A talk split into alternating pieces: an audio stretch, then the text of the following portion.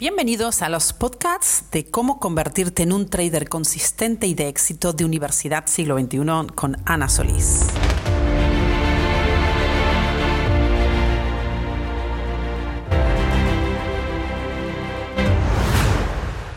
Bienvenido, bienvenida a la segunda parte del capítulo 3 de la percepción del mercado como trampa o virtud de la serie Cómo convertirte en un trader consistente y de éxito. Soy Ana Solís, operadora en Forex, cofundadora de Luxi Capital Manager, programa educativo interactivo online de trading institucional y desarrolladora de los Luxi Virtual Trainers. Te recuerdo una vez más que mi visión es compartir contigo historias reales, testimonios y la información que te va a guiar en el entendimiento de tu desarrollo como trader profesional. Gracias por compartir en este podcast número 5 tu tiempo conmigo una vez más y demos un salto hacia tu consistencia y rentabilidad en trading institucional.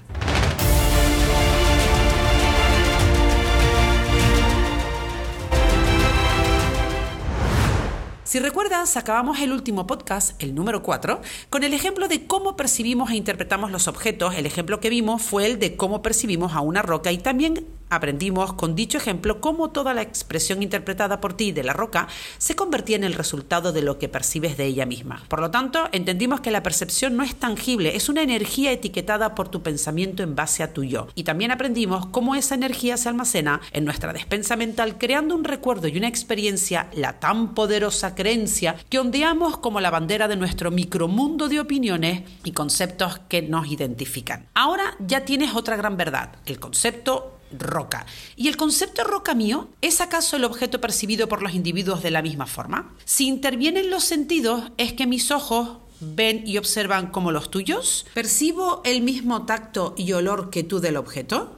O sea, que siguiendo la misma dinámica de percepción, teniendo el mismo objeto a ser percibido y utilizando los mismos sentidos que los Homo sapiens tenemos, resulta que el concepto roca en mí es totalmente diferente que en ti. Más complicado aún parece. Pues no. Estoy convencida que al igual que yo, cuando estudié y entendí el funcionamiento de las construcciones de las creencias, por lo menos entendí que cualquier creencia no es más que un cúmulo y circuito de sucesos que yo manipulaba y creaba a mi propio antojo. Es cuando conseguí, por lo menos, entender cómo hacer luto de mi creencia y dar opción a otras posibilidades y variantes del concepto del objeto percibido.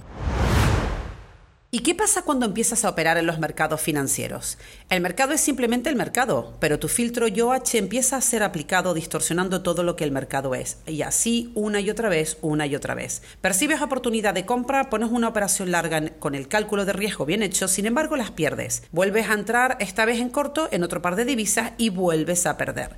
En tu percepción del mercado estás almacenando una energía convertida en pensamiento, recuerdo, sensación, experiencia de la pérdida, y tu filtro empieza a dotarse de más y conceptos que en su conjunto se transforman en miedo. Ya tienes una creencia. ¿Cuántas veces te ha pasado esto? El mercado me da miedo, me impone.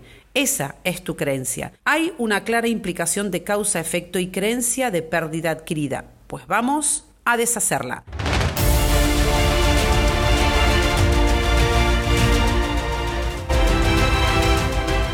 Has asociado el concepto pérdida a la energía que percibes del mercado cuando recuerda que el mercado no siente. ¿Cómo tomas entonces la energía que arroja el mercado tu estructura mental? ¿De qué otra forma existe el pensamiento sin ser en forma de energía estructurada y limitante? Lo difícil puede ser entender que el miedo, el sentido de la pérdida, la frustración, la euforia no están compuestos por átomos ni tienen forma física. Ni los recuerdos, ni las creencias, ni los conceptos, ni las etiquetas de la que creamos los conceptos, atómicos o no. Todo esto nos devuelve a un punto en el que decidí arrancar estos podcasts y es el aprendizaje la adquisición de algo por medio del estudio y el camino de las cuatro fases de dicho aprendizaje.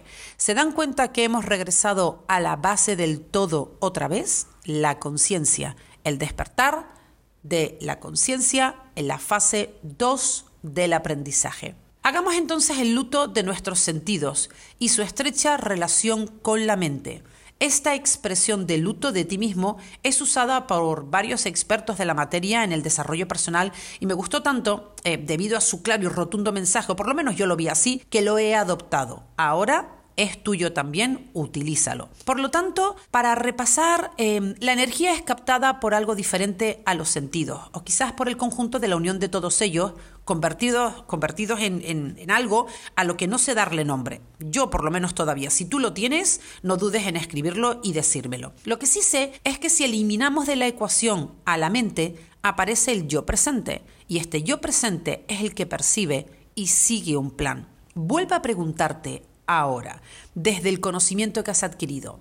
¿La primera vez que vistes una gráfica, percibiste lo mismo que percibes ahora? ¿Qué viste esa primera vez? ¿Qué sentiste? En cambio, ahora, ¿qué es lo que ves? ¿Qué es lo que sientes? La gráfica y el mercado es el mismo. Siempre lo es. Tus ojos, tu tacto, olfato suelen ser los mismos. ¿Qué ha cambiado entonces? Aprender a hacer distinciones tiene una gran importancia. Todo lo que ves ahora existía entonces. ¿Cuál es la diferencia? Pues aquí te presento alguna de ellas. La estructura de la energía que posees ahora es diferente. El conocimiento adquirido es más amplio. ¿Cómo actúa tu, tu, conocimiento sobre tus sentidos y no permites que sea al revés? Es decir, ahora son tus conocimientos los que dotan a tus sentidos y no tus sentidos los que crean tu conocimiento, porque ahora tienes conciencia. La primera vez que observabas el mercado, la energía y el enfoque no estaban allí, por lo que no veías nada, no había nada de información para ti. ¿Sabes que lo que no hemos aprendido aún sigue siendo invisible para nosotros? En general el individuo ve lo que ha aprendido a ver. Hay energías que bloquean la conciencia y es en la fase 2 del aprendizaje, conciencia de nuestro desconocimiento, donde empieza el proceso de desbloqueo en el área de aprendizaje en el que te enfocas. Un ejemplo fantástico de Mark Douglas en su libro Trading in the Zone, Douglas presenta este concepto muy parecido a lo que te muestro ahora. El concepto niño es presentado como tal. Es un niño que nunca ha visto un perro, por lo que el concepto perro no existe para el niño. El perro existe en sí mismo. Para el niño, en cambio, no existe. No es nada, es decir, ni imaginable, ni divertido, ni cariñoso, ni peligroso, ni hostil. Es decir, el niño no tiene un concepto observado, ni experimentado, ni aprendido sobre el objeto perro. La curiosidad del niño lo lleva a que un día interactúe con lo que para él es algo que se mueve simplemente y le llama la atención, y que para nosotros, los demás seres que ya sí tenemos una percepción y concepto del llamado perro, hoy es ya el llamado perro. A partir de ese mismo instante, el niño empieza a obtener una experiencia sensorial, no etiquetada aún, ya que no hay una experiencia vivida ni creencia conformada. Pero continúo. El niño de repente es mordido por el algo llamado perro, por lo que experimenta un dolor inmenso. El niño en ese mismo instante es impregnado por un sinfín de impulsos sensoriales que le dan forma a la propia experiencia en sí y aparece la asociación. El algo llamado perro, bajo su experiencia, ha sido etiquetado como dolor y miedo. El perro, al igual que el mercado, no generan información cargada de positividad o negatividad como características inherentes a la forma que se expresan a sí mismo. Simplemente son. Es tu experiencia vivida la que va a determinar tu relación con ellos. Increíble, ¿verdad? Tu mente frente al mercado, igual que la del niño frente al perro, es la que tiene la carga positiva o negativa ante la cosa.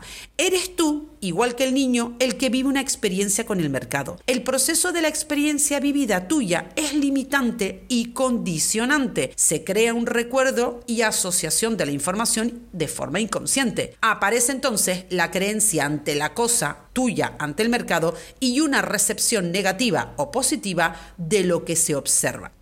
¿Cómo entonces desvincularte de esta situación y ser consciente de que lo que sentimos por el mercado o el niño por el perro, ya que sabemos que no es la verdad absoluta sobre la cosa, no es lo que el mercado es ni lo que el perro es en sí mismo? Pues tomando conciencia del contenido con el que te identificas con la cosa, en tu caso, con el mercado. Un perro maravilloso, bueno, fiel y cariñoso, ¿no es un perro también? Y verdad que hay muchísimos niños cuya experiencia y creencia sobre un perro es fabulosa y llena de amor. Un trader consistente y de éxito opera en el mismo mercado que tú. Entonces, interesante, ¿verdad? ¿Qué sucede? La pérdida tiene un altísimo grado de relación con el ego, asociada a la palabra mi como posesivo. Según Eckhart la identificación derivada del latín, del latín idem, que significa lo mismo, y facere, que significa hacer, hace que cuando te identificas con una cosa, la haces tuya, la dotas de un sentido del yo, y así pasa a formar parte de tu identidad. Tu mente, el yo H, está completamente condicionada por el pasado. De ahí que hagamos luto. Debes aprender a hacer el luto de tu yo histórico cuanto antes para poder entrar en un estado de conciencia. Y ahora, ¿cómo percibes el mercado? ¿Como una trampa o una virtud? Te espero en el siguiente podcast para seguir hablando sobre este tema tan importante donde ya vamos a entrar en las tres fases por las que vas a pasar como operador en los mercados financieros. Un beso muy fuerte, se despide Ana Solís.